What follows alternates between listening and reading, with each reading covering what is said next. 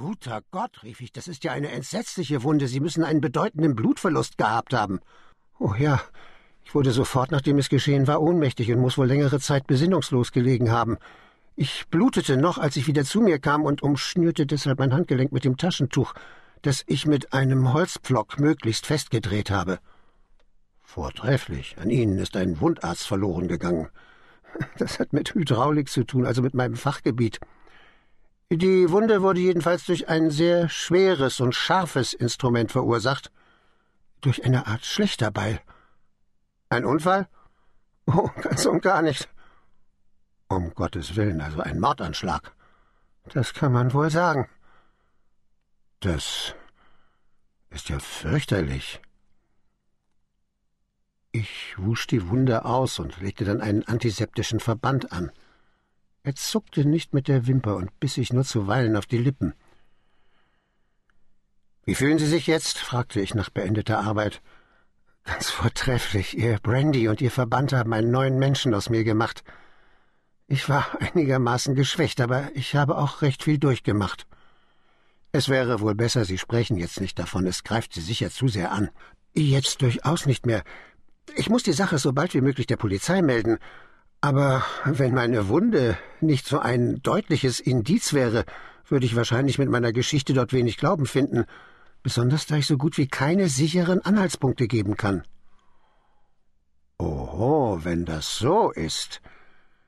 Da täten Sie wohl besser daran, zuerst meinen Freund Sherlock Holmes aufzusuchen, ehe Sie zur Polizei gehen. Sherlock Holmes?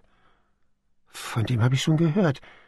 Ich würde ihm nur zu gern meine Angelegenheit übergeben, obwohl ich natürlich auch die Polizei benachrichtigen muss. Wären Sie so freundlich, mir eine Empfehlung mitzugeben? Ich halte es für besser, Sie selbst hinzubringen. Dafür wäre ich Ihnen sehr dankbar. Wir lassen sofort einen Wagen holen, dann kommen wir gerade zur rechten Zeit, um mit ihm zu frühstücken. Fühlen Sie sich aber auch kräftig genug? Ja, ich komme doch nicht zur Ruhe, bis ich meine Geschichte erzählt habe. Dann will ich sofort nach einem Wagen schicken und bin im Augenblick wieder bei Ihnen. Ich lief nach oben, erzählte meiner Frau mit kurzen Worten das Vorgefallene und saß innerhalb fünf Minuten neben meinem neuen Bekannten in einer Droschke, die uns zur Baker Street brachte. Sherlock Holmes saß genau, wie ich es erwartet hatte, im Schlafrock in seinem Wohnzimmer, las die Schreckensspalte in der Times und rauchte seine Morgenpfeife, die er mit allen Stummeln und Endchen der Zigarren stopfte, welche er tags zuvor geraucht und sorgfältig auf dem Kaminsims gesammelt hatte.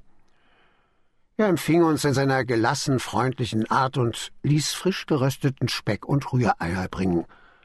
Nach dem Frühstück musste unser neuer Bekannter auf dem Sofa Platz neben Holmes, unterstützte seinen Kopf mit einem Kissen und stellte ihm ein Glas mit Wasser und Brandy in Reichweite.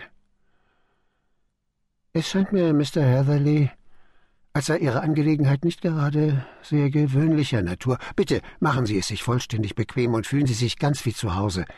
Erzählen Sie uns alles so genau wie möglich, aber halten Sie bei der geringsten Ermüdung ein und gebrauchen Sie ab und zu dieses kleine Stärkungsmittel. Besten Dank, sagte mein Patient. Nachdem der Doktor mir den Verband angelegt hat, fühle ich mich wie neu geboren und Ihr Frühstück hat die Kur vollendet.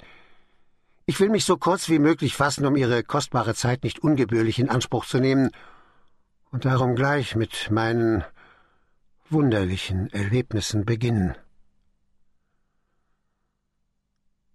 Holmes saß in seinem Lehnstuhl. Sein gleichgültiges Gesicht mit den halb geschlossenen Augen ließ nichts von seinem konzentrierten Scharfsinn erkennen. Ich saß ihm gegenüber und wir hörten beide schweigend der seltsamen Geschichte des Fremden zu.